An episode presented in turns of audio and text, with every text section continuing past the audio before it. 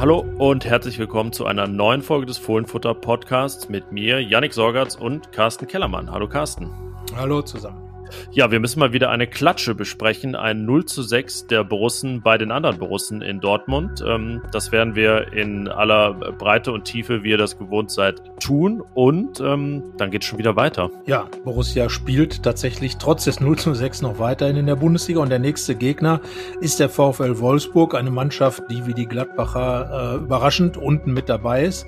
Und von daher ist es ein extrem wichtiges Spiel, über das wir reden werden. Genau, der Gästeblock diesmal ein bisschen kürzer. Lenny Nero kennt ihr schon aus der Hinrunde. Er hat uns ein paar Fragen beantwortet zu der Lage seines VfL und vor dem Spiel gegen den anderen VfL. Ja, und ähm, wie der aufgestellt wird, das besprechen wir dann am Ende auch wie gewohnt. So wird es sein. Wir diskutieren die Aufstellung und werden herausfinden, dass es nicht viele Alternativen gibt. Aber zunächst mal schauen wir auf Dortmund. Rheinische Post Podcasts. Fohlenfutter der Podcast für Fans von Borussia Mönchengladbach. Ja, Janik, erste Frage, bist du wieder trocken? ja, ich bin tatsächlich äh, trockenen Fußes nach Hause gekommen, nicht trockener Jacke und Kopfes, aber ähm, ja, es war ähm, ein monsunartiger Regen fast schon in Dortmund, samt peitschendem Wind. Man sitzt ja ähm, auf der Pressetribüne so ungefähr wie in Gladbach recht hoch eigentlich, nicht wie in anderen Stadien so, so sechste Reihe. Und trotzdem war die Rückseite meines Laptops nass zwischenzeitlich. Ähm, ja, so viel zur meteorologischen Einordnung dieses Spiels. Ähm, man kann aber sagen, am Wetter hat es nun nicht gelegt, dass Borussia Mönchengladbach dieses Spiel 0 zu 6 verloren hat. Wobei das Bild natürlich passt. Wie begossene Pudel standen sie dann am Ende da vor den mitgereisten Fans und ähm, ja, haben gut Wetter gemacht, würde ich mal sagen. Ja, steht ihnen das Wasser auch bis zum Platz jetzt? Das ist die Frage. Ja, ja, ja, genau. Also das, das Wetter passte jedenfalls eher zu Borussia Mönchengladbach als zu Borussia Dortmund und äh, es war schon eine bemerkenswerte Niederlage, weil sie ja eigentlich erst in den letzten 20 Minuten ärgerlich wurde. Vorher 70 Minuten lang Gladbach eigentlich ein gutes Spiel gemacht. Ich würde sogar sagen, in der ersten Halbzeit fast die besseren Torchancen gehabt. Hätte führen müssen, kann man fast sagen. Gescheitert an Gregor Kobel, dem Dortmunder Torwart, ähm, dreimal direkt. Ähm, dann Dortmund sehr konsequent bei zwei Chancen, zwei Tore. Und ähm, ja, was dann in der Schlussphase passierte, das war peinlich. Ja, immerhin, so kann man es halbwegs zynisch sagen, äh, denken sich bei den Klatschen dann immer noch was anderes aus. Also sie gleichen sich nicht alle. Gegen Freiburg, äh, die historische, war ja nach 37 Minuten schon zustande gekommen. Nun also erst in den letzten 20. Ähm, ja, ich würde sagen, dann lass es doch chronologisch machen. Vielleicht nicht was die Länge angeht äh, in den Verhältnissen, aber erstmal über die ersten 69 Minuten reden, bis eben zu jenem 0 zu 3. Ähm, da war es so, dass man lange dachte, hm, wenn jetzt hier ein Gladbacher Tor fällt, dann könnte das spannend werden. Ich glaube, das haben auch viele Dortmunder gedacht, weil äh, der Wankelmut ja beiden Borussias innewohnt in dieser Saison. Ja, ich glaube, man hat es definitiv gemerkt, dass auch die Dortmunder hintenrum sehr anfällig sind. Wie gesagt, die Gladbacher kamen wirklich zu drei richtig guten Abschlüssen und hatten auch nach der Pause mit dem Lattenkreuzschuss von Jonas Hofmann noch ähm, eine recht große Chance. Da stand es noch 0 zu 2. Und ich glaube, so wie Borussia Dortmund momentan drauf ist, ähm, wenn es dann Gegentore gibt und, und auch äh, mit der Offenheit, der die Dortmunder Abwehr unterwegs ist, da wäre für Gladbach möglicherweise noch was gegangen. Aber man kennt es ja auch, dass am Ende dann äh, das Ganze derart aus den Händen gegeben wird, dass überhaupt gar keine Gegenwehr mehr, mehr, mehr, mehr stattfindet. Das war ja leider schon des Öfteren der Fall in dieser Saison und so ging man dann statt mit einem einer Niederlage, die relativ gut einzuordnen gewesen wäre, mit diesem Debakel nach Hause, das natürlich alles in Grund und Boden stampft, was, was in den Spielen vorher so zart aufgebaut wurde. Ja, es ist äh, sehr hypothetisch, aber wie wären wohl unsere Fazits gewesen oder unsere Analysen, wenn es bei einem 0-2 oder 0-3 geblieben wäre? Es wäre natürlich nicht alles gut gewesen, weil es immer eine Niederlage gewesen wäre, aber es hätte ja schon einiges gegeben, worauf man hätte aufbauen können, weil ähm, ja, die Chancen immerhin da waren. Es gab ja nun auch Spiele in den vergangenen Wochen, wo es mit der Produktion etwas, an der Produktion etwas haperte. Diesmal dann wieder das, das Effizienzproblem. Ähm, ja, aber sonst, also wenn man sich die, die Werte angeguckt hat, die Reihen, da manchmal lügt der Blick darauf. Ja, wirklich nicht. Da war alles sehr ausgeglichen. Äh, mit Jonas Hofmanns Torschuss, dem letzten der Gladbacher in dem Spiel, betrug das Verhältnis 8 zu 8. Ähm, Deswegen auch, auch in der Hinsicht äh, die These durchaus valide. Ähm, ja, und es wäre eine ärgerliche Niederlage gewesen, aber eine, auf der man hätte aufbauen können, oder? Ja, sicherlich. Also wenn man bei Borussia Dortmund mithält, trotz einer Niederlage, dann ist das mit Sicherheit etwas, was man positiv mitnehmen kann. Aber ähm, ja, wie gesagt, die, im Fazit von Christoph Kramer und Jonas Hofmann kam dann eben ganz klar zum Tragen, dass eben an diesem Spiel nichts Positives mehr sei. Und das hatten sich die Gladbacher doch wirklich selber zuzuschreiben, weil sie einmal in den guten 70 Minuten zu wenig nach vorn gemacht haben, zu wenig effektiv waren vor dem Tor und sich dann, ja, wie sagt man so schön, nicht belohnt haben. Und dann am Ende haben sie sich nochmal richtig bestraft mit drei Gegentoren zum Schluss. Und äh, ja, da muss man dann sagen, das sind die Dinge, die sich durch die Saison durchziehen. Die äh, gab es in Leipzig, als es auch in den, in den Nachspielminuten noch zwei Gegentore gab. In Leverkusen gab es noch das späte 0 zu 4. In Köln äh, wuchs das Ergebnis dann auch nochmal äh, auf 4 zu 1 an. Und das sind natürlich dann ganz andere Aussagen, die solche Ergebnisse machen, als, ähm, als wenn es etwas, ähm, ja, sagen wir mal, etwas netter ausgeht. Und damit tun sich die Gladbacher natürlich keinen Gefallen, weil sie jetzt in einer extrem wichtigen Phase eben dieses ähm, Schockerlebnis gehabt haben und damit natürlich all das, was zart aufgebaut war, ich habe es eben schon gesagt, gegen äh, Augsburg und vorher in Bielefeld, dann erstmal wieder zertrampelt haben. Ja, es ist ähm, wie so oft in der Saison, dass jetzt erstmal alles zusammengekehrt werden muss. Wie hast du Adi Hütter nach dem Spiel wahrgenommen? Er hat, fand ich, erstmal wahre Worte gesprochen. Er hat das so eingeordnet, wie wir es jetzt gesagt haben. Da ähm, ich habe noch mit, mit Kollegen aus Dortmund gesprochen, äh, die haben auch gesagt, ja, recht hat er ja. Also was, was kann man dagegen sagen? Nur steht er ja im übertragenen Sinne dann auch ein bisschen wie ein begossener Pudel da, weil er, was, was soll er eigentlich sagen? So, also was, was ist die richtige Reaktion in Antwort auf das, was in den letzten 20 Minuten zu sehen war? Ähm, er hat ja taktisch zur Pause was, was verändert, was selten war in dieser Saison. Er hat dann äh, umgestellt von Dreier auf Viererkette, primär weil er Markus Thuram bringen wollte, mehr Offensive, um eben das Spiel zu drehen. Also gab es dann das 4-2-3-1. Ähm, Jetzt könnte man sagen, das ist komplett nach hinten losgegangen. Ich finde aber, dass die Probleme, die dieses Spiel hatte, ja jetzt nicht unbedingt mit dieser Dreier- oder Viererkettenfrage äh, zu tun haben, denn die liegen doch etwas tiefer, als einfach auf diese Zahlen reduziert zu werden. Ja, wir haben es ja schon oft gesagt, dass diese, diese Kettendiskussionen sicherlich nicht den Kern des Gladbacher Problems treffen, denn äh, du kannst natürlich eine Viererkette ebenso wie eine Dreierkette gut oder schlecht spielen und vor allen Dingen kannst du engagiert oder wenig engagiert spielen und wenn dann Mats Hummels kurz vor Schluss da wirklich im Spaziergängertempo da durch die Gladbacher Abwehr marschieren darf und äh, da Tore vorbereiten darf oder dann eben im Strafraum ähm, Fouls gemacht werden beim Stand von 0 zu 5, äh, die, die völlig sinnlos sind, fast noch äh, rotwürdig sind sogar.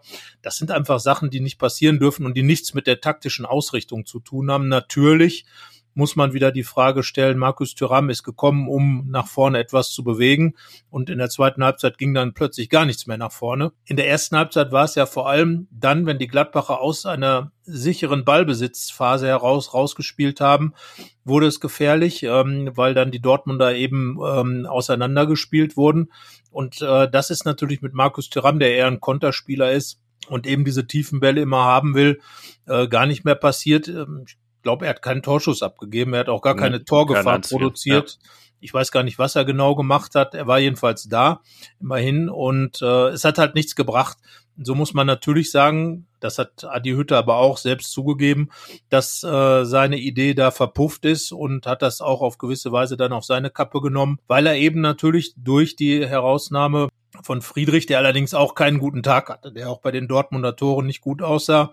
Und die Hereinnahme von Tyram, klar, er musste auf Viererkette umstellen, weil er einfach dann die, die Defensive um eine Person äh, verringert hat. Aber es hat halt nichts gebracht und da muss man als Trainer, ich finde es dann auch gut, wenn der Trainer das dann öffentlich sagt, ähm, da muss man als Trainer dann eben auch eingestehen, dass man seinen Teil dazu beigetragen hat. Das war auf jeden Fall sehr unglücklich, aber ich glaube nicht, dass es letztlich eine taktische äh, Problematik war, die da in Dortmund zu diesem 0 zu 6 geführt hat.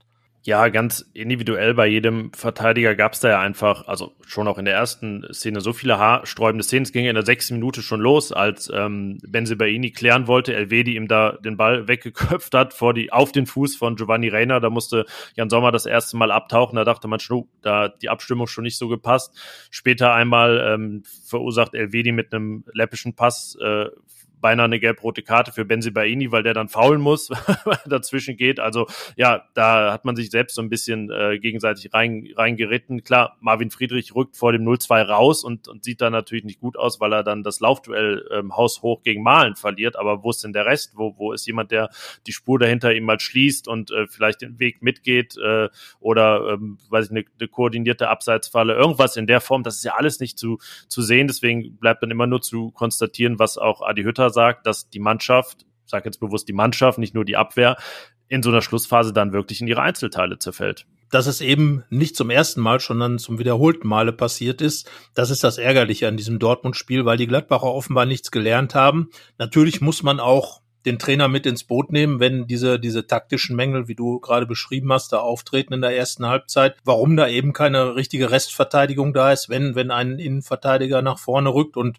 man ja eigentlich mit einer Dreierkette spielt, um defensiv dann auch eine gewisse Absicherung zu haben. Aber Letztlich äh, ist genau dieses in Einzelteile zerfallen natürlich auch immer eine ganz individuelle Sache, weil eben keiner mehr das, äh, den Mut oder die, die Kraft aufgebracht hat, sich gegen, gegen das Schicksal da zu stemmen, sondern man hat sich da ganz einfach ergeben, man hat es einfach laufen lassen und damit natürlich wieder ein Ergebnis ähm, äh, entstehen lassen, das, tja, das wirklich dem Verein schon schadet, weil zweimal 0 zu 6 in einer Saison zu verlieren als Borussia Mönchengladbach, als stolze Borussia Mönchengladbach, das ist schon happig und ja, da wird es nicht viele Parallelen dazu geben, denn ähm, die Art und Weise, wie dann am Ende auch Dortmund, ich habe eben schon drüber gesprochen, den Spaziergang von Mats Hummels, die Tore da erzielen durfte, das war schon wirklich teilweise ja lächerlich. Ja, und äh, auch wenn es nach diesem letzten Adjektiv von dir äh, schwierig erscheint, äh, hauen wir jetzt unsere erste Kategorie raus.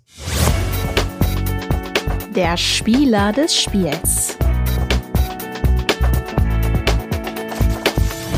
Ganz offiziell ist es Stefan Leiner mit einer glatten 3. Ähm, jetzt muss man nicht sagen, dass er jetzt der mit Abstand dann, dann Beste war und da herausgeragt hat, aber er wurde eben ausgewechselt beim Stand von 0 zu 2 und ähm, hat sich davor wenig zu Schulden kommen lassen. Ich habe ja wirklich auch hier im Podcast und letztens in unserer Debatte nicht so viele gute Worte über ihn und seine Rolle da verloren, muss aber sagen, dass es schon gegen Augsburg eine Steigerung gab und er jetzt auch gegen Dortmund das angeboten hat, was man von diesen sogenannten Schienenspielern erwartet. Er hat nämlich immer wieder diese tiefen Läufe ange angeboten, hat dadurch auch ähm, sein, seine Gegenspieler gebunden, hat eine gelbe Karte rausgeholt gegen, gegen Sagadu äh, sogar sehr früh, ähm, was man ja, ähm, ja was schon in Außenstürmermanier da passiert hat, die Chance von Florian Neuhaus aufgelegt. Also ja, deswegen glatte drei für Stefan Leiner und äh, den darf man deswegen bei diesem Debakel sogar mal etwas ausklammern.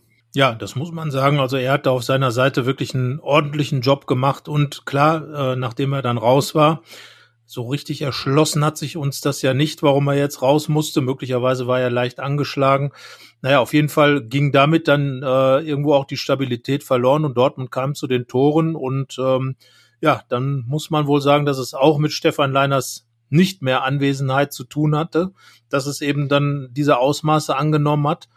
Ähm, das Gegenteil zu belegen wird uns auch schwerfallen. Und ähm, ja, es ist, es ist immer schwierig zu sagen, beim 0 zu 6 gab es einen Spieler des Spiels. Ähm, oft war es ja Jan Sommer, der dann noch einiges gehalten hat. Äh, war in diesem Fall auch nicht so, sondern er hat eigentlich das äh, reinbekommen, was auch drauf bekommen hat. Und ja, ansonsten muss man sagen, dass eigentlich, wenn dann nur ein Ex-Borusse, der Spieler des Spiels war Marco Reus, der es wieder mal geschafft hat, Gladbach komplett äh, zu ärgern und auseinanderzunehmen. Zwei Tore, drei vorbereitet. Also ja, man kann sagen, ähm, er war zur richtigen Zeit mal wieder fit, sehr zum Ärger der Gladbacher.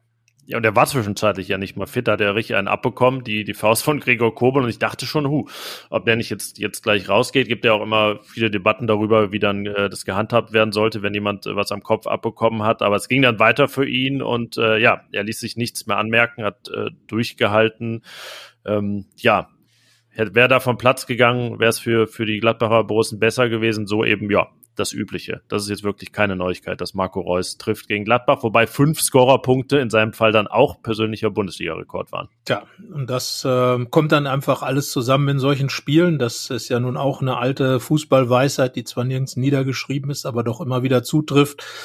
Und somit war es dann ein wirklich schlimmer Tag für Borussia Mönchengladbach und das in meinen Augen zum absoluten Unzeitpunkt. Fohlenfutter empfiehlt. Ja, und bei den Klatschen stellt sich ja eine gewisse Routine und Verlässlichkeit ein, die, so darf man es wohl sagen, historisch ist in der Gladbacher Vereinsgeschichte. Und wenn es historisch wird, dann haben wir einen Kollegen, der sich der Sache in der Regel annimmt. Ja, Thomas Grulke, weiß genau, wann welches Tor, wann von wem geschossen wurde und hat natürlich dann auch nochmal gestöbert, sich mit den Klatschen auseinandergesetzt. Seinen Text äh, gibt es bei RP Online und auch in der Rheinischen Post zu lesen. Und äh, mit Sicherheit wird er nochmal das eine oder andere Erhellende rausgefunden haben. Unter anderem, dass Gladbach in schöner Regelmäßigkeit in Dortmund hoch verliert, nämlich alle fünf Jahre. 2012 mit 0 zu 5 und 2017 mit 1 zu 6 und jetzt mit 0 zu 6. Und der Rest ja den hat Thomas aufgeschrieben. Und wer hat alle drei Klatschen live im Stadion gesehen? Außer Marco Reus. Immer der, der fragt. ja, ja, also deswegen, da habe ich jetzt auch mein, mein sozusagen Klatschen-Bingo in Dortmund ist voll jetzt. Also eine gut 01 ist keine Klatsche, aber ich habe jetzt einen 01, 02, 03, 04, 05 und 06 im Westfalenstadion erlebt. Also ja. ja. Aller guten Dinge sind sieben, kann man da nur sagen. ja, der siebte Streich, wer weiß.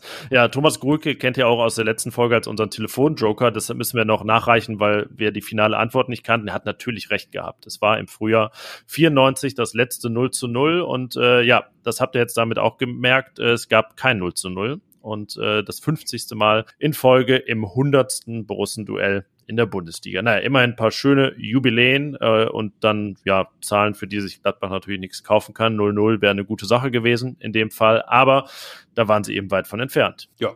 So kann man es sagen. Punkt, Punkt hinter. Ähm, ja, äh, das, das, wird jetzt wieder eine Woche, in der ähm, man viel hin und her analysieren kann, sich Gedanken machen kann, woran liegt und wie muss es weitergehen. Aber wie es weitergehen muss, ist ja ja, klar wie immer nach solchen Klatschen. Es äh, muss besser werden und vor allen Dingen am allerbesten schon drei Punkte bringen gegen den VfL Wolfsburg am nächsten Samstag. Ja, es beginnt jetzt ja eine wirklich der wichtigsten Phasen dieser gesamten Saison, weil in den nächsten vier Spielen bis zur nächsten Länderspielpause, auf die wir zunächst mal schauen, ähm, die mit auch die Phase, die mit dem Spiel gegen Wolfsburg beginnt, ähm, da sollte Gladbach jetzt schon wirklich richtig punkten, um sich dann vom Abstiegskampf äh, ein wenig distanzieren zu können, denn da geht es tatsächlich vor allem gegen Mannschaften oder nur gegen Mannschaften, die selbst mit involviert sind in das ganze Drama. Wolfsburg selbst natürlich, dann Hertha BSC, ähm, dann am Ende noch der VfL Bochum und zwischendrin auch noch verdammt. Hast du Stuttgart vergessen? Den, den VfB ja, Stuttgart. Der VfB genau. Stuttgart. Ja. Der VfB Stuttgart. Entschuldigung, liebe Stuttgarter, ich vergaß euch, aber die kommen natürlich direkt nach den Wolfsburgern. Und ähm, ja, in der Hinrunde haben die Gladbacher recht ordentlich gepunktet, sieben Punkte geholt aus diesen Spielen.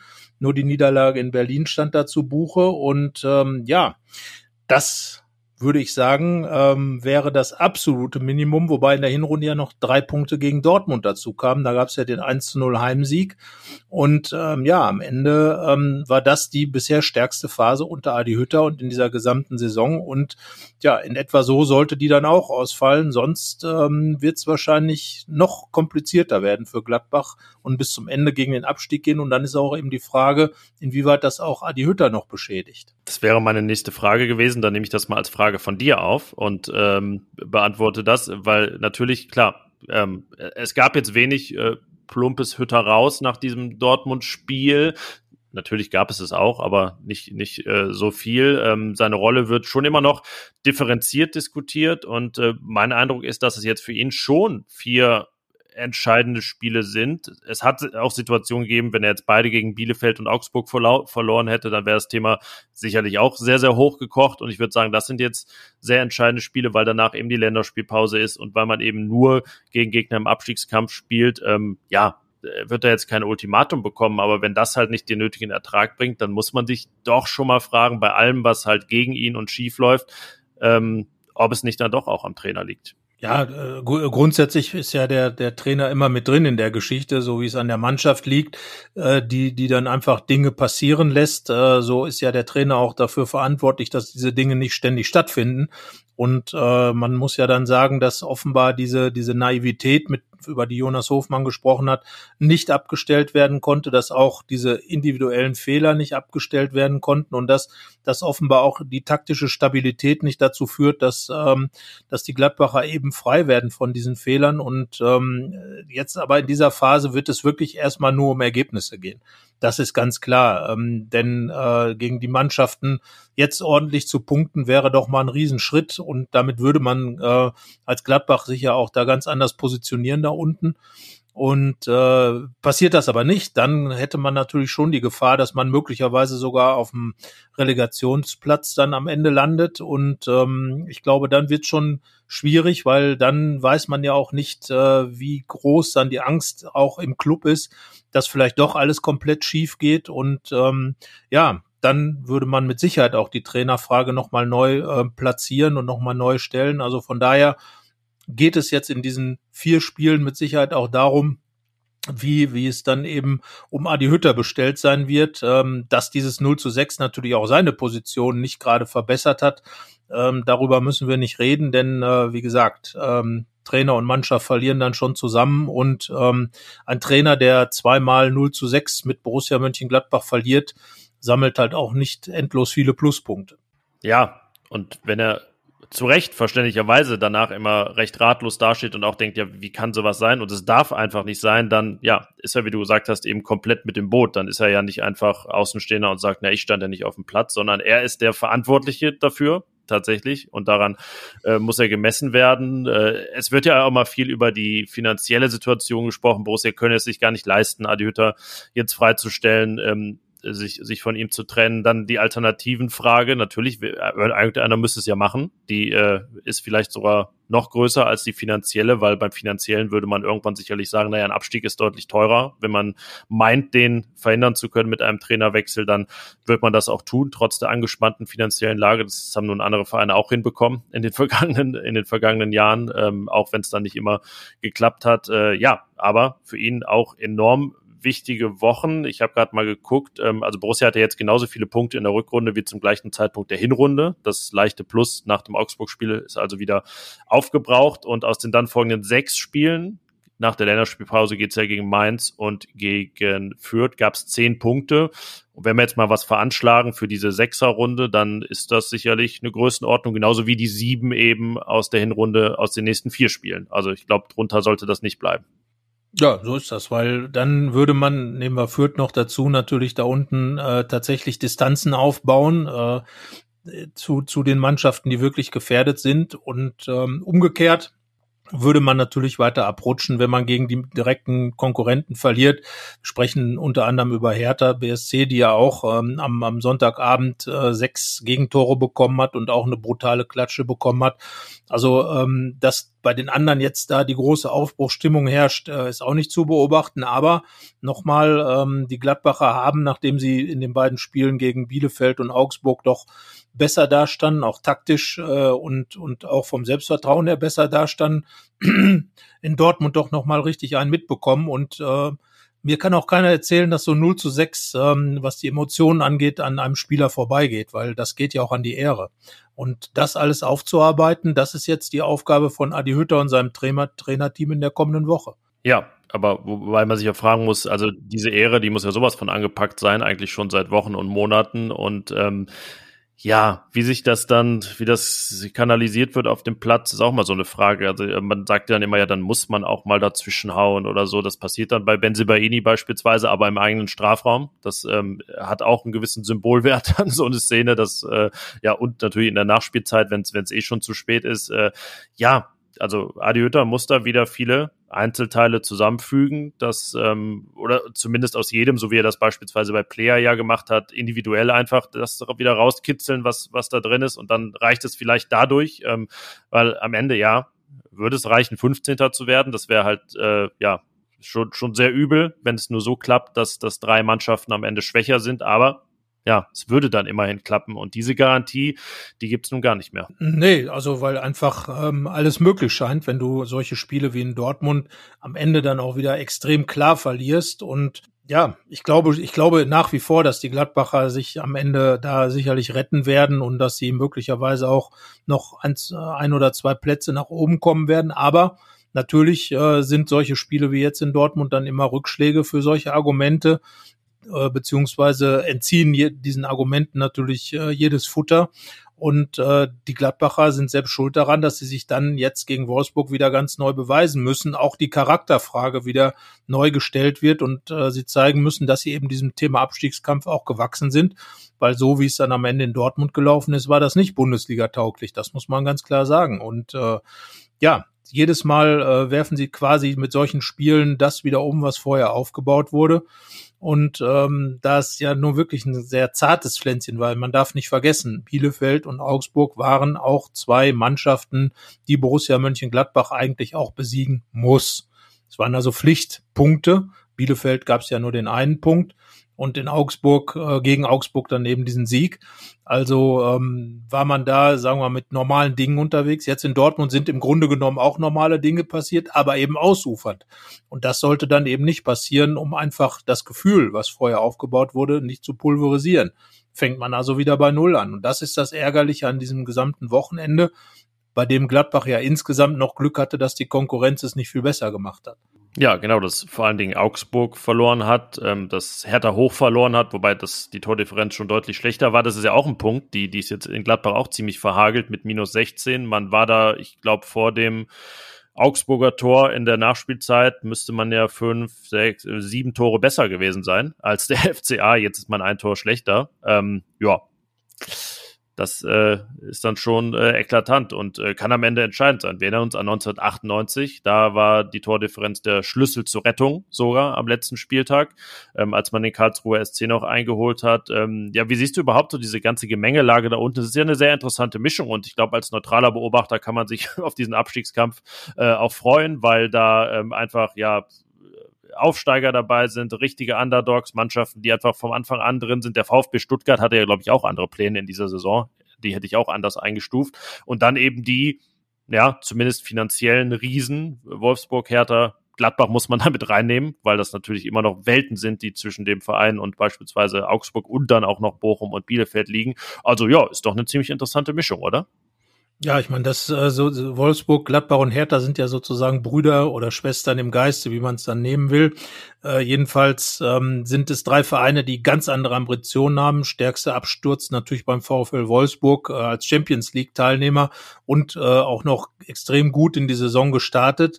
Aber ähm, wenn dann einfach mal diese diese äh, Situation kommt, dass dass es nicht läuft, Gut, bei Hertha BSC ist das jetzt schon über mehrere Jahre offenbar der Fall und ähm, da hat, haben auch ganz viele Millionen nichts geändert. Ähm, da fehlt offenbar der ganz große Plan, beziehungsweise der Plan, der dann da war, der hat einfach gar nicht funktioniert.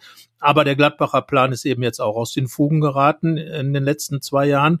Und äh, das ist dann im Moment vielleicht das Ergebnis daraus, dass eben da eine Mannschaft ist, die nicht mehr die Qualität hat, die sie vielleicht auf dem Papier zu haben scheint und ähm, die einfach auch nicht in der Lage ist, die Qualität, die sie haben könnte, auch auf dem Platz umzusetzen.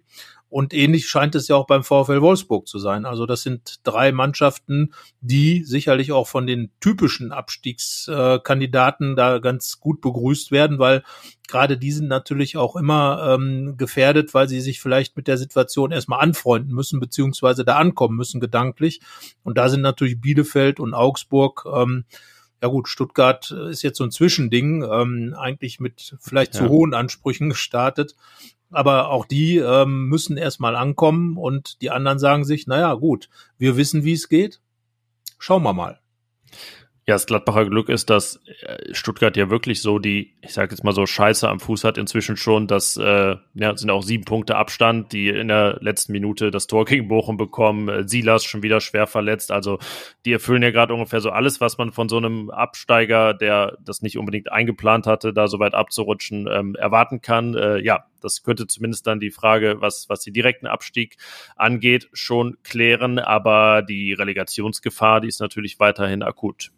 Ja, und das sollte man sich definitiv mal schenken, wenn man auch auf die Zweitligatabelle guckt. Also ging doch immer super weiter nach einer Relegation in Gladbach. Tja, ja, auch, ja natürlich. Das also Spiel man, mit dem Feuer. Das Spiel mit dem Feuer. Man sollte nicht drauf setzen. Es gab ja schon andere Beispiele, auch in Hoffenheim nach der Relegation, wurde es deutlich stabiler. Also äh, wenn man jetzt davon ausgeht, dann sollte das das Ziel sein. Aber ich glaube nicht, dass der neue Manager Roland Wirkus und, und auch Trainer Adi Hütter das Ziel haben, sondern da wird es darum gehen, jetzt gegen Wolfsburg zu gewinnen und jetzt gegen Wolfsburg wirklich die, die Zeichen zu setzen ähm, zur Wende und es dann hinzubekommen, dass man sich von diesen Abstiegsrängen doch deutlich distanziert. Ob man sich jetzt tabellarisch so weit entfernt, weiß ich gar nicht, aber dass da einfach gerade zu Stuttgart, du hast gesagt, sind sieben Punkte, aber es sind eben nur vier bis, bis Platz 16, bis zum Relegationsplatz. Und wenn man da ein bisschen mehr Polster dazwischen bekommt, das wäre schon ganz gut, um in der Schlussphase der Saison, wo es für Gladbach ja auch wieder gegnertechnisch etwas härter wird und Mannschaften aus dem oberen Bereich teilweise kommen, da sollte man schon nicht ganz dicht an der ganzen Geschichte stehen und so ein bisschen, ja, dieses Polster eben aufgebaut haben. Deswegen wir haben es ja gesagt, kommen jetzt eben eine sehr wichtige Phase, kommt jetzt eine sehr wichtige Phase in dieser Saison und die sollte man tunlichst dann auch entsprechend in Punkte umsetzen. Der Fohlenfutter Gästeblock.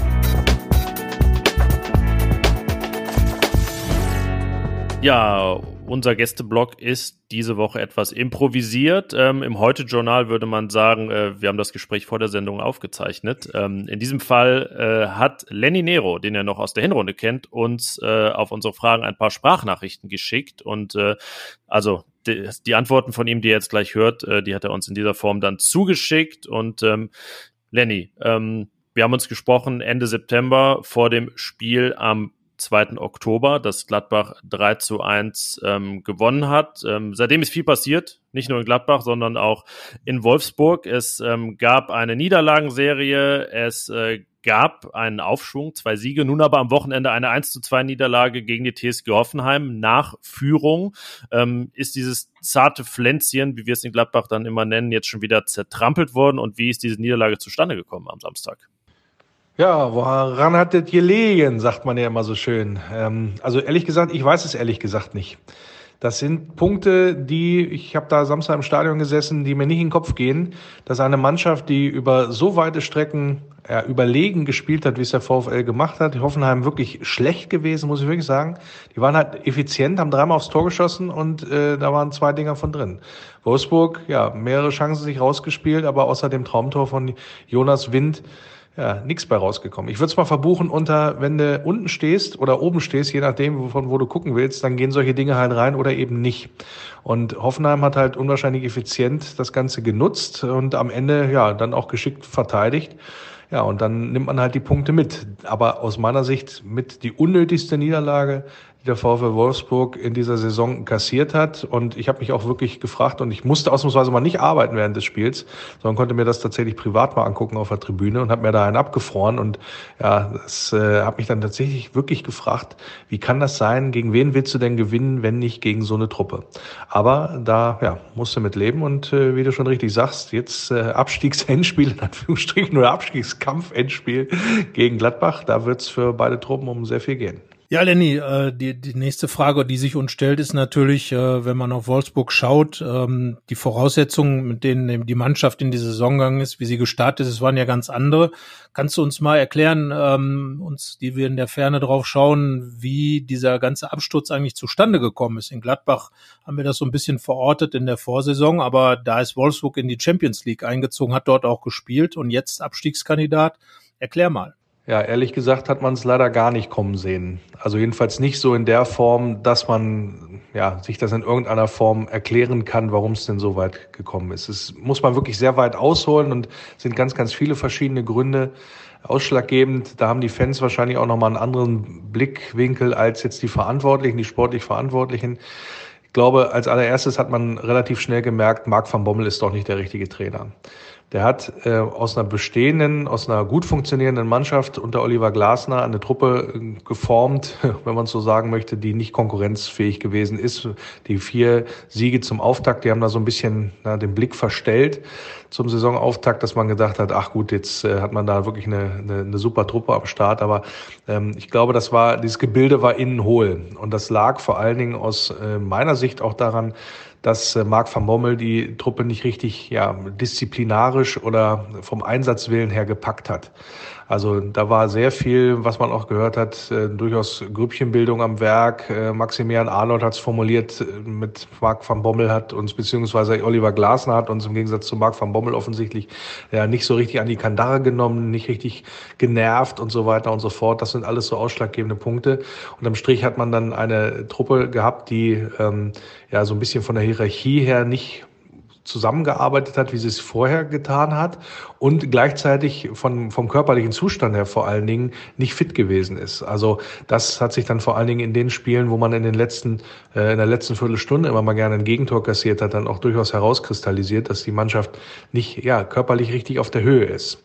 So, und dann kam ähm, ja, Florian Kofeld, ähm, ähnliches Bild, äh, legte gleich los wie die Feuerwehr, hat dann tatsächlich ja auch gleich drei Siege eingefahren und dann ja hat auch das offensichtlich darüber hinweggetäuscht, dass da ein bisschen mehr im Argen liegt und was dann angegehen, äh, angegangen werden musste, nicht nur vom Trainer, sondern auch vom, ja, von der sportlichen Führung. Und das hat dazu geführt, dass man im Winter einen Umbruch gemacht hat jetzt mit ja, dem Abgang von mehreren bekannten und verdienten und altgedienten Spielern vor allen Dingen auch Admir Mehmedi weg, Ginzek weg, Wechhorst weg, vor allen Dingen auch Josa Gilavogi weg und dafür sich neue Reizpunkte sozusagen geholt. Also man hat die gesamte Klaviatur ausgeschöpft, die dem VfL zur Verfügung stand, um zu schauen, ja, wie können wir da irgendwie neue Impulse rein, reingeben, weil man offensichtlich deutlich gemerkt hat, wenn wir das jetzt hier einfach so laufen lassen, dann geht's ganz, ganz, ganz tief in den Keller runter, wenn nicht sogar ganz runter. Und ähm, ich weiß, dass äh, Kofeld, äh, Schmatke, Schäfer alles irgendwie tun, hinter den Kulissen da entsprechend die Reizpunkte zu setzen und die Truppe da wieder auf der Erfolgsspur zu führen. Aber das ist auch ein Gebilde, was nicht einfach so, ja, so aus dem Stand irgendwie zu erneuern ist. Und wie fragil das ist, das hat man dann gesehen, ja, in so einem Spiel wie jetzt gegen Hoffenheim, wo man die, wo die Mannschaft nicht in der Lage gewesen ist, das, ja, das Spiel dann tatsächlich zu entscheiden. Die Möglichkeiten hat es gegeben, da aufs 2 zu 0, manchmal sogar vielleicht sogar aufs 3 zu 0 zu gehen und dann, ja, verliert man so ein Spiel Spiel noch. Und das macht mir natürlich dann auf der anderen Seite wieder ein bisschen Sorge. Aber ähm, meine größte Sorge war, ist, dass jemand oder war und äh, im Winter vor allen Dingen äh, ist sie gewesen, dass man da eine Mannschaft hat, die sich dem Ernst der Lage nicht bewusst ist. So, und äh, da äh, muss ich sagen, das hat mittlerweile für mich einen anderen Anstrich. Ich glaube, die Truppe weiß genau, worum es jetzt auch geht. Und dass man sie erstmal ja, mit, mit Siegen da unten rauskatapultieren muss, um überhaupt da eine Möglichkeit zu haben, ja, die Saison einigermaßen noch zu retten.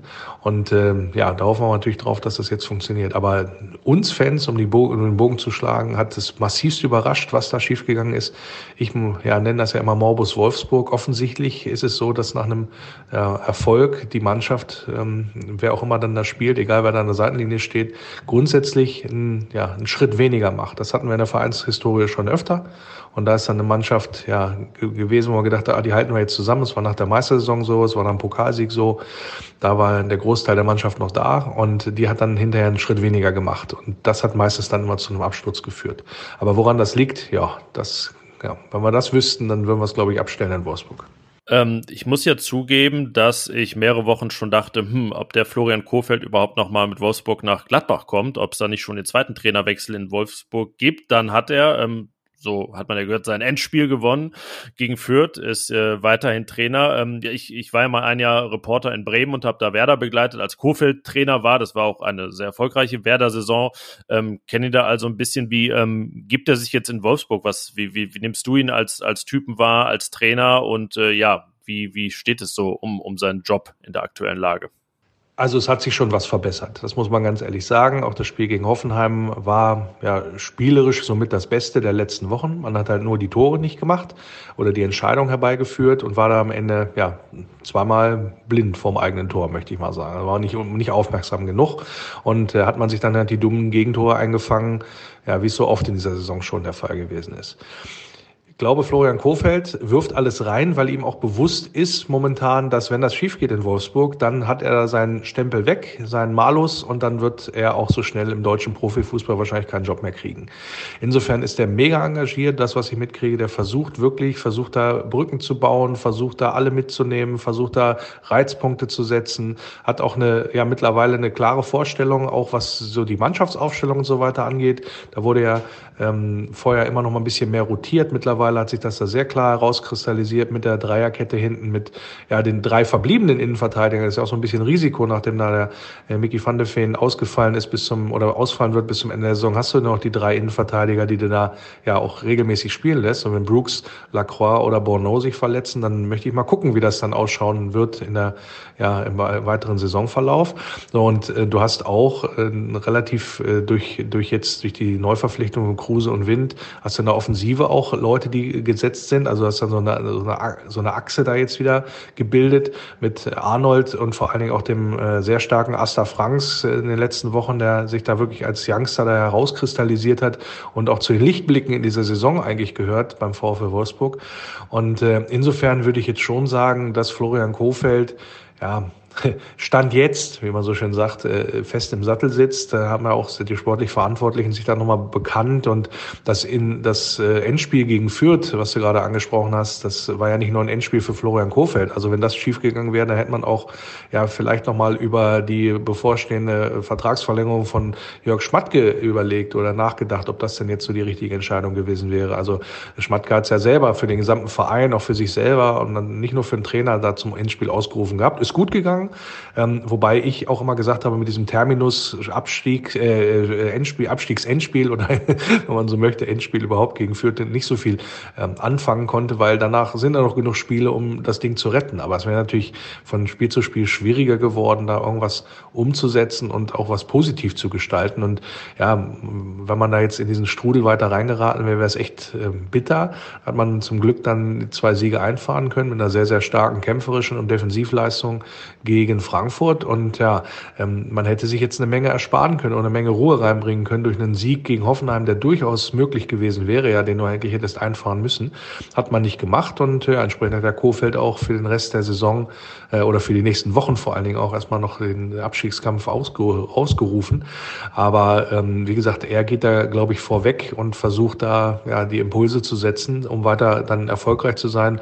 Wobei ja, äh, selbst wenn dann irgendwie am Ende der Saison und jetzt die Saison noch gerettet kriegst, irgendwie Zwölfter wirst oder so, dann war es ja keine gute Saison aus Sicht des VfL Wolfsburg. Also da ähm, ja, Arbeit, wartet dann noch einiges an Arbeit, glaube ich, auch insbesondere auf den Trainer. Ja, und dann haben wir natürlich noch eine ganz besondere Personalie auf dem Zettel. Max Kruse kehrt zurück zum zweiten Mal in dieser Saison, war mit Union Berlin schon da und hat an dem äh, Spieltag das getan, was natürlich sich jetzt alle Wolfsburger auch von ihm wünschen. Er hat mit einem Doppelpack für den Auswärtssieg von Union Berlin gesorgt, ist dann quasi kurz drauf äh, zum Vorfeld Wolfsburg zurückgewechselt mit der klaren Ansage, dass es sich um finanzielle Gründe handelt, dorthin zu gehen. Das ist eben auch Max Kruse, klare Kante ja, klare Kante wünscht sich, wie gesagt, der VfL Wolfsburg jetzt auch für, von ihm und äh, wird er möglicherweise, gerade er auch, der Rückkehrer, der umstrittene Rückkehrer vielleicht auch, wird er sogar der Schlüssel sein für die Wolfsburger jetzt im Abstiegskampf. Wie siehst du das und wie ist er auch bei den Fans dann angekommen? Ja, ich muss ganz ehrlich gestehen, am Anfang war ich, was diesen Transfer angeht, sehr, sehr skeptisch. Das liegt vor allen Dingen in der Historie begründet. Äh, Max Kruse ist ja hier schon einmal, ja, man kann so sagen, krachend gescheitert. Er hat das ja so in ähnlicher Form auch formuliert. Er hat ja sozusagen noch eine Rechnung offen oder noch was gut zu machen oder wie man es auch immer dann formulieren möchte. Ich habe mich zum Zeitpunkt der Verpflichtung gefragt, ob er derjenige welche ist, der dem VfL Wolfsburg weiterhilft. Also in dem Sinne, dass wir eigentlich eine Mannschaft äh, haben, die vor allen Dingen, ja, der ein bisschen Tempo gefehlt hat, der vor allen Dingen auch ähm, dieses, wenn es nicht so gut läuft, wo da einer vorangeht und so weiter. Und das äh, wollte ich jetzt Max Kruse nicht unbedingt zugestehen, muss ich ganz ehrlich sagen dass er da derjenige ist. Man sieht es ihm auch an, wenn er über den Platz läuft. Also ein paar Kilo zu viel sind da auch noch drauf. Also ähm, man hat immer so, oder ich hatte meine Befürchtung war, dass ähm, man dann irgendwie mit zehn Mann spielen könnte, weil er zwar unbestritten ein guter Kicker ist und jede Menge Qualität auch mit, vor allen Dingen mit dem Ball mitbringt, aber ähm, ich mir nicht sicher war, ob es genau das oder derjenige ist, der ja die Mannschaft oder den die Mannschaft jetzt auch braucht vom Spieler, Spielertyp her. So ähm, mittlerweile habe ich das so ein bisschen revidiert für mich, weil offensichtlich ähm, das äh, andere, was er mitbringt, nämlich da die Führungsstärke auf dem Platz ähm, und dieses Vorangehen im Sinne von, äh, wenn ich den Ball habe, dann kommt da was Gescheites bei raus. Und daran orientiert sich die Mannschaft und richtet sich daran auch auf, dass er das sehr gut macht. Also die Mannschaft sucht ihn vom ersten Moment an, er dirigiert auf dem Platz, er scheißt die Leute auch zusammen, er, er, er, agiert, er agiert entsprechend sehr, sehr schlau, ähm, bewegt sich sehr, sehr gut, vor allen Dingen zwischen den Linien und kann, ja, immer wenn er, wenn man den Ball hat, dann kommt da meistens was Gescheites auch bei raus. Also das macht er, das macht er sehr, sehr gut. Er nimmt sich aber auch seine Auszeiten. Das ist in jedem Spiel bisher so gewesen dass er dann auch mal nicht sichtbar gewesen ist. Und zwar für mehrere Minuten tatsächlich auch. Also fast sogar, ich glaube, in, Frankfurt mal 20 Minuten nicht gesehen, gegen Hoffenheim auch. Und genau in diese Phase fielen dann leider halt auch die Tore gegen Hoffenheim. Und danach war es dann auch so, also er hat dann noch mal was probiert, das möchte ich mal sagen, aber ist dann jetzt nicht so derjenige, der da mal irgendwie ein Zeichen setzt äh, mit, mit irgendwie, also das, das, das hat mir dann irgendwie noch ein bisschen gefehlt. Also da fehlt mir noch so ein bisschen die Konstanz in der Leistung von Kruse. Ähm, aber wie gesagt, die Mannschaft scheint scheint ihn zu brauchen, sowohl von der Hierarchie als auch von den, ja, ich sag mal, ähm, von, von den spielerischen Elementen, die er setzt. Weil wie gesagt, das, was er macht, dann spielt man ihn an und dann äh, spielt er den Ball äh, gut in den Raum zum nächsten Mitspieler. Und das äh, läuft eigentlich ganz gut. Also es ist auch eine, eine Verbesserung der Qualität im Gegensatz zu der Zeit vor Kruse, wie ich finde. Aber ähm, das reicht mir insgesamt noch nicht. Also gerade auch, was da alles mit verbunden ist, dass der VfL jetzt wieder als ja, als, als Geldsackverein dasteht, der jetzt da anderen Leuten, die, anderen Vereinen die, die Leute wegkauft. Und ja, also man hat so ein bisschen das alte Image zementiert. Und das finde ich eigentlich nicht gut, weil ich dachte, das hatten wir irgendwie hinter uns.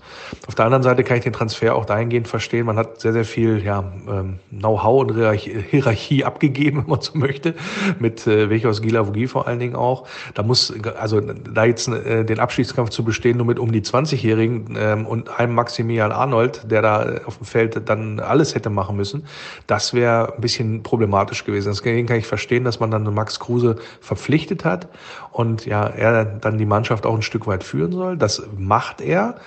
Das will er auch, das sieht man auch so auf dem Platz, wenn er geht. Also nach dem Motto, hey, wenn er nicht wisst, wohin den Ball spielt, zu mir, ich mache da schon was mit. Das ist schon klar, aber so insgesamt, aber das kann man vielleicht nach drei Spielen auch noch nicht so ganz erwarten, ähm, fehlt mir noch so die, die komplette Konstanz und dass man auch das Gefühl hat, ähm, ja, bei, auch mit Max Kruse äh, hat man jetzt das ganze Spiel auch unter Kontrolle oder und nicht nur, nicht nur teilweise. Ähm, und wie gesagt, wenn es dann mal nicht so läuft, wie dann nach dem Rückstand gegen Hoffenheim, dann erwarte ich halt auch, dass, dass er da vorangeht. Das äh, funktioniert so teilweise, möchte ich mal sagen. Aber grundsätzlich bin ich der Verpflichtung besser gegenübergestellt jetzt oder besser, bin ich positiver eingestellt gegenüber dieser Verpflichtung, als es noch ja, bei der Verkündung war.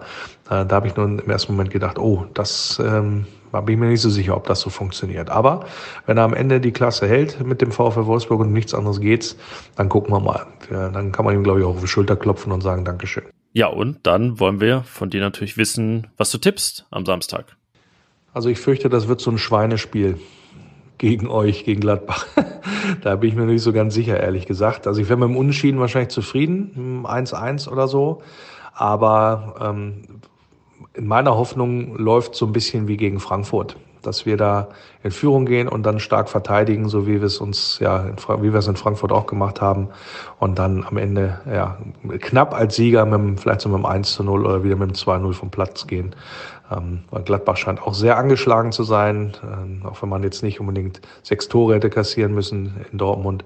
Aber ich glaube, sowas hinterlässt immer ähm, hinterlässt immer eine Wirkung und das kann der hoffentlich der VfL Wolfsburg auch nutzen. Ja, Carsten, dann, äh, nachdem ich glaube ich die letzten Wochen häufiger vor dir getippt habe, bist du jetzt dran. Ja, das ist ein ganz schwieriges Geschäft, das Tippen und Borussia Mönchengladbach. Ähm, in Dortmund lag ich natürlich wieder enorm falsch. Ich habe 2 zu 2 getippt. Ähm, noch nicht mal die Torzahl passte. Das war ja beim Hinspiel in Leverkusen so. Da habe ich auch 2-2 gesagt. Leverkusen hat 4-0 gewonnen. Hätte ich mal 3-3 gesagt, dann hätte ich zumindest meine Serie fortgesetzt. Aber wie tippt man jetzt gegen den VfL Wolfsburg? 3 zu 1 für Gladbach. Okay, wir wollen immer schön unterschiedlich tippen hier, ne? Ist jetzt schon die neue Tradition, deswegen habe ich ein 1 zu 1 im Gefühl. Ähm, ja, und danach stellen wir uns sicherlich nächste Woche die Frage, was kann Borussia jetzt damit anfangen? Ja, danke auf jeden Fall, Lenny, dir für deine Antworten. Also diesmal ein etwas äh, kürzerer und improvisierter Gästeblock, aber wir wollen natürlich nicht den Input von außen hier weglassen. Ähm, das ist ja auch immer das Feedback, das wir von euch bekommen, dass ihr das äh, gerne habt, ein bisschen Einblicke in die anderen Vereine zu bekommen. Und äh, ja, dann blicken wir jetzt nochmal, Carsten, auf den Verein, mit dem wir uns hier tagtäglich beschäftigen. Aufstellungstipp.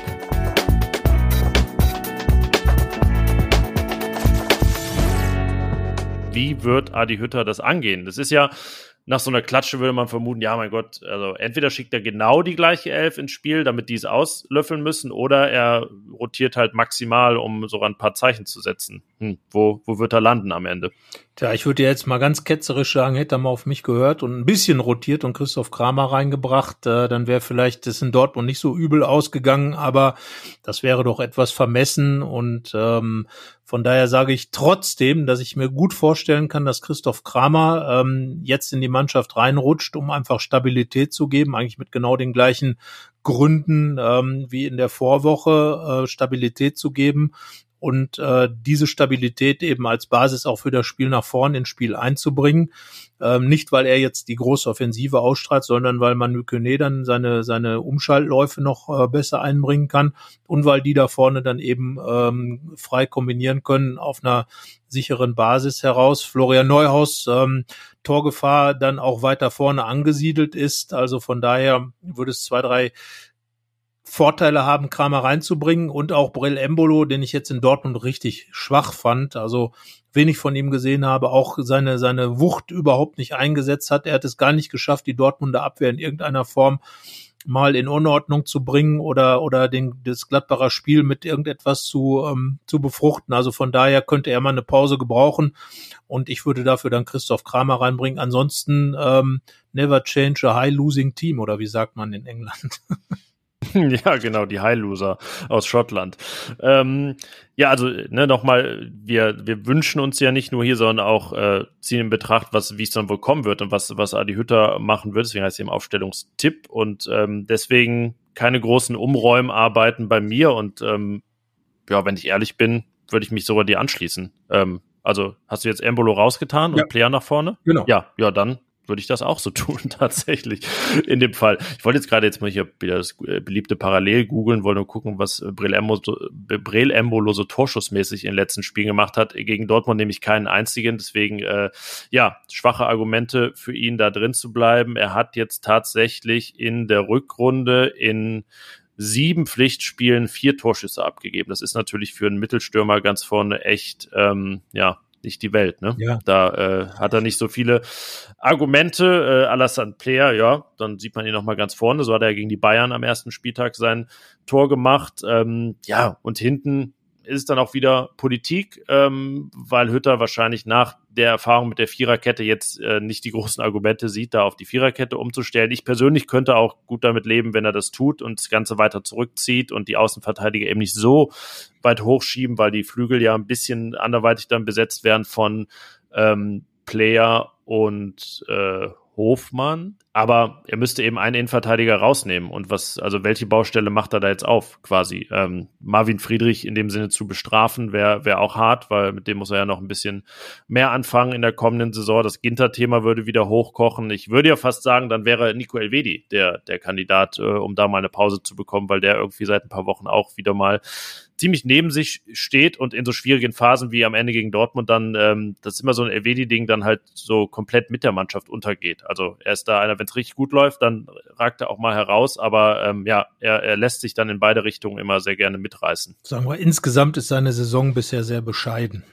Ähm, Nico Elvedi, der ja verlängert hat, ähm, an, äh, an seinen Vertrag langfristig verlängert hat und in Gladbach bleiben wird über die Saison hinaus, ähm, hatte sich eigentlich vorgenommen, noch mehr Führungsspieler zu werden und, und wollte eigentlich noch mehr in der Mannschaft Akzente setzen. Das ist ihm überhaupt nicht gelungen, weil er immer wieder kleine oder auch große Fehler wirklich macht, die dann auch zu Gegentor führen. Ich erinnere mich an seinen doch sehr kurz geratenen Abwehrschlag in Köln, der für die Entscheidung sorgte. Jetzt in Dortmund, du hast es absolut korrekt gesagt, ist er mit untergegangen und hat auch seinen Teil dazu beigetragen beigetragen, dass dieser Untergang stattgefunden hat. Also er schafft es überhaupt nicht, sich da neu zu positionieren und äh, das wäre natürlich sehr wünschenswert, gerade wenn Matthias Ginter dann weg ist, dass dann äh, neben Marvin Friedrich, der noch relativ neu ist, eben der erfahrene LWD, der Gladbach erfahrene LWD da nochmal sich anders aufstellt. Aber da muss er sich wirklich richtig strecken und ja, ich würde trotzdem bei dieser Dreierkette bleiben, weil ähm, das System ja doch eine gewisse Eingespieltheit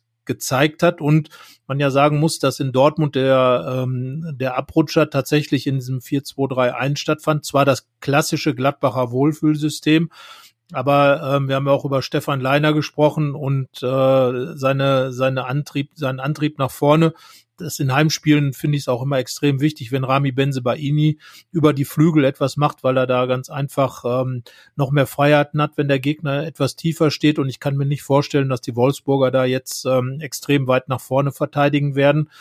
Von daher glaube ich, dass man mit dieser Dreier- beziehungsweise dann Fünferkette weiter spielen sollte, zumal einfach da wenn es Automatismen gibt, zumindest mal in dieser Formation sie stattfinden würden. Also kein Systemwechsel, sondern nur Kramer für Embolo, ein bisschen mehr Statik ins Spiel bringen, nicht statisch werden, sondern mehr Statik reinbringen, um einfach von daher raus äh, das Offensivspiel dann aufbauen zu können.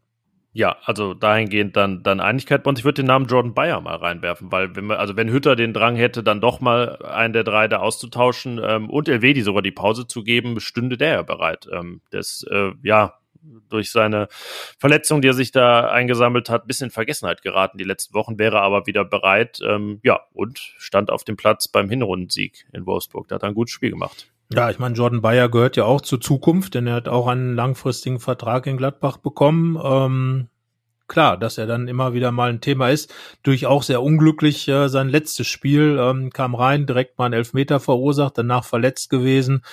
Äh, für ihn natürlich auch zur Unzeit, weil möglicherweise hätte er dann, als ja die ganze Ginter-Debatte auch stattgefunden hat, ähm, nochmal eine andere Rolle spielen können. Also Jordan Bayer hat auch so ein kleines Füßchen oder Händchen dafür, dann zu fehlen, wenn, wenn man ihn gerade gebrauchen könnte. Glaube jetzt nicht, dass, dass er für LWD reinkommt, aber klar, er ist natürlich immer dann da und dann bin ich bei dir. Wenn einer raus, dann LWD. Das ist doch schön. Also nicht, dass es unharmonisch zwischen uns wäre, aber das ist ein harmonisches Ende dieses Ganzen hier. Denn, äh, naja, die Thematik ist ja, äh, strotzt ja nicht so vor Harmonie, denn Borussia Mönchengladbach hat sich mal wieder äh, richtig reingeritten. So kann man es wohl sagen. Ähm, du hast, glaube ich, das Wort rufschädigend vorhin hin benutzt. Das ist ja wirklich, ne? Also so wie, wie Gladbach wahrgenommen wird derzeit und was der Verein für ein Bild abgibt, das ist ähm, besorgniserregend und äh, ja, widerspricht zu all dem, was man eben jetzt wirklich über mehr als zehn Jahre gewohnt war von dem Club. Und äh, ja, ich äh, weiß gar nicht, wie so diese Sympathien der, der anderen oder der, der Beobachter von anderen Vereinen verteilt sind, gerade wie die so auf, auf Gladbach schauen. Ähm, aber ja, das ist auf jeden Fall Tja. Ja, es äh, fällt einem manchmal schwer, Worte dafür zu finden, was wir da jetzt schon die Saison erlebt haben. Ja, das, das Problem ist einfach, dass, dass solche äh, 0 zu 6 Niederlagen und wenn es die dann auch noch gehäuft gibt, also äh, zwei ist ja dann schon durchaus relativ gehäuft, äh, dass die natürlich äh, äh, dazu führen, dass man einen anderen Blick auf den Verein, der ja ähm, vor einem Jahr noch zu den 16 besten Mannschaften Europas gehört, im Achtelfinale der Champions League stand, und ähm, jetzt äh, da einfach doch teilweise sehr jämmerlich in Dortmund äh, ein Bild abgibt, wobei hohe Niederlagen in Dortmund, in Leverkusen, äh, ähm, in München hat es ja immer mal wieder zwischendurch gegeben, auch in Saisons, wo es vielleicht besser lief. Ähm, von daher muss jetzt nicht alles heißen, ähm, aber es war eben gerade jetzt in dieser Phase nicht sonderlich hilfreich, sich wieder so darzustellen. Dass natürlich der Blick auf Mönchengladbach gerade ein ganz anderer ist als noch in den äh, vergangenen Jahren, als viele doch gestaunt haben, was hier alles möglich gewesen ist. Darüber müssen wir uns, glaube ich, nicht unterhalten. Und dass ähm, eine Mannschaft, die zum zweiten Mal in einer Saison 0 zu 6 verliert, auch nicht gerade äh, zu den hipsten Teams gezählt wird, ist, glaube ich, jetzt nicht überraschend. Das stimmt. Und wir werden jetzt also, ähm, also im Abstiegskampfmodus, hier sind wir natürlich jetzt thematisch schon länger, aber jetzt äh, gab es zumindest einen Gegner, der nicht darin steckt. Und äh, ja, aber jetzt geht er wieder los gegen Wolfsburg und nächste Woche, also blicken wir dann auf dieses Spiel und aufs nächste, das ist gegen den VfB Stuttgart, enorm wichtig, Auswärtsspiel beim Tabellenvorletzten. Äh, ja, dann, also Adi Hütter sagt immer Stahl, Stahlhelm auf und das, das ist die, die österreichische Metaphorik da. Ja. Ähm, die, ja, und ähm, dann wollen wir mal gucken, ob es sich ausgeht. Genau, Stahlhelm auf und durch, sagt er dann immer. Also ja. ähm, annehmen und machen. Und ich sage, äh, dies am besten noch mit dem sportverbundenen Vergnügen. Die Dortmunder haben jetzt viel sportverbundenes Vergnügen gehabt, vermute ich mal, die Gladbacher weniger. Aber wir wünschen doch den Gladbach-Fans, dass sich das wieder dreht und uns möglicherweise dann auch eben Spiele beschert werden, wo wir mehr Fußball von Gladbach sehen als in Dortmund. Wobei ja 70 ja. Minuten ging's ja, von daher über 90 Minuten vielleicht. Ja, danach ja auch Fußball, ne? Aber aus Gladbacher Sicht ja. dann eben abgeschaltet im Prinzip. Naja, gut, also ja, 6 zu 0 im Stadion sieht man halt auch nicht immer. Das, das muss man auch sagen. Ähm, so ist es. Gegen, ja, gegen Freiburg ganz anderer Natur, aber jetzt eben dieses, ja, da wird man sich dran erinnern und äh, da sind wir gespannt, wo man sich oder ob man sich an dieses Spiel gegen Wolfsburg erinnert, das am Samstag auf Borussia zukommt und eben auch auf uns als Berichterstatter.